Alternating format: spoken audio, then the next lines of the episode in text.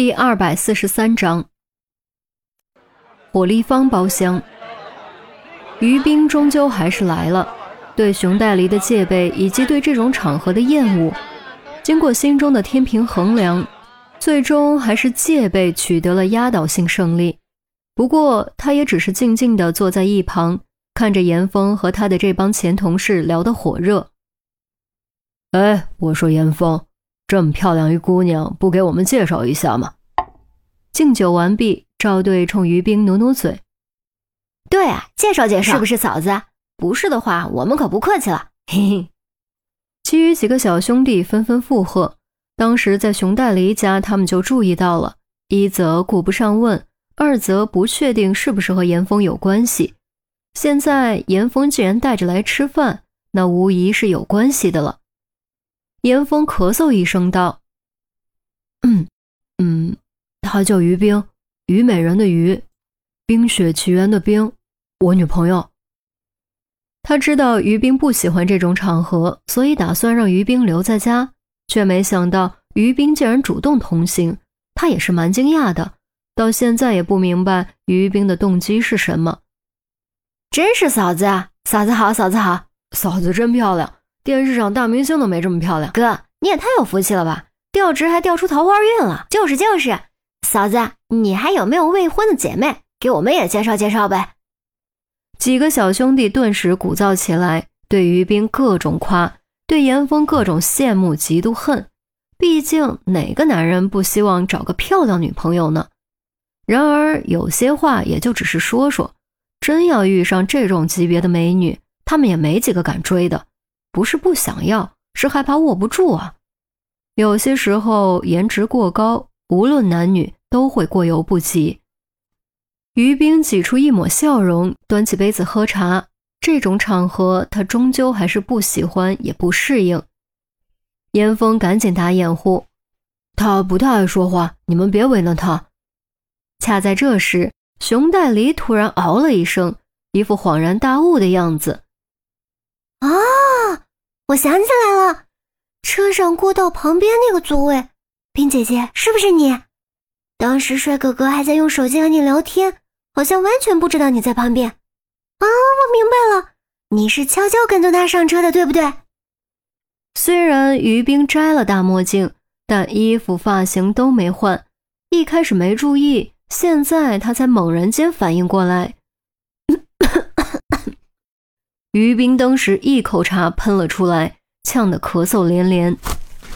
严峰赶紧给于冰递餐巾纸，于冰好不容易止住咳嗽，接过餐巾纸擦了擦嘴，没好气瞪了熊黛离一眼，深吸口气，表面恢复镇定，但内心依旧尴尬到无以复加。他也是醉了，早看不出来，晚看不出来，偏偏这个节骨眼上看出来。这丫头是不是成心的？众人你看看我，我看看你，都露出尴尬而不失礼貌的笑容，默默低头喝茶，一副什么也没听到的样子。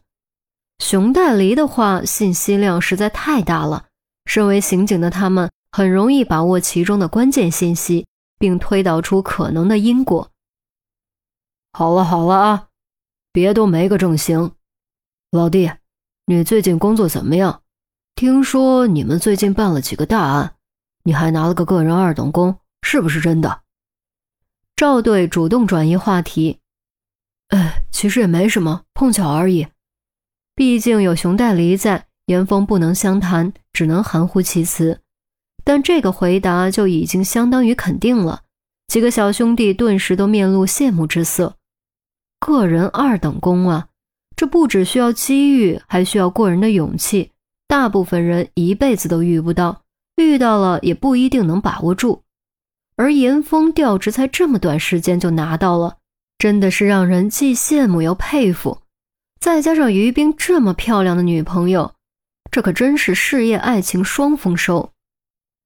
严峰也不好意思在一帮兄弟面前显摆，和赵队碰了一杯，问道：“别说我了。”好不容易回来一趟，说说你们吧，你们最近怎么样？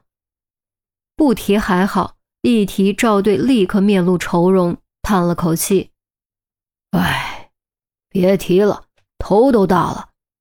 怎么了？严峰好奇。还能怎么？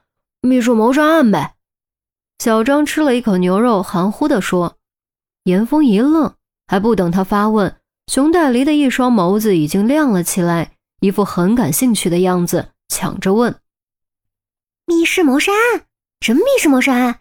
是不是小说侦探里面的那种？”赵队瞅了他一眼：“你还看侦探小说呢？”“对啊，对啊，我特别喜欢看侦探小说。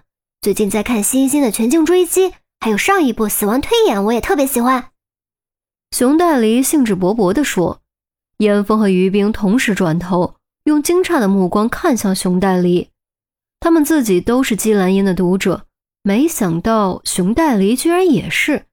难不成这丫头也在读者群里？不过一提到姬兰英，严峰压在心里的担忧不禁再次被挑了起来。都已经这么久了，反恐处那边依旧没有任何好消息传来。”真不知道姬兰英现在到底是死是活，如果活着又在哪里？也不能说是谋杀，现在还没定性，只是这个案子怪得很。赵队道：“怎么个怪法？”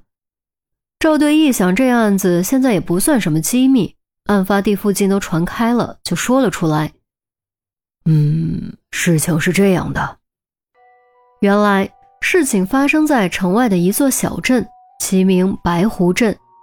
白湖镇自古流传着这样一则传说：殷商末年，纣王见女娲娘娘塑像美貌端庄，当即在庙中做了一首吟诗加以亵渎。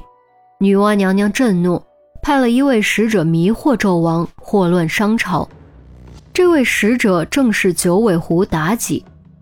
那个历史上最著名的祸水红颜，按理说妲己完美完成了女娲娘娘的任务，是功臣，应该得到嘉奖，回归天庭才对。然而封神一战之后，无论阐教还是截教的人物都封了神，连纣王申公豹这类反派都不例外，妲己和姜子牙却不在其列。这还不止，姜子牙拿下并亲手斩杀了妲己。其中缘由不得而知，但妲己的怨灵从此留在了人间。每隔数十年，就会幻化妩媚女子出现，引诱青壮男子吸食精气，补充自己的灵力，而被吸食者无不惊恐而死。就在前天早上，突然有人报案失踪，失踪者名为吴大宝。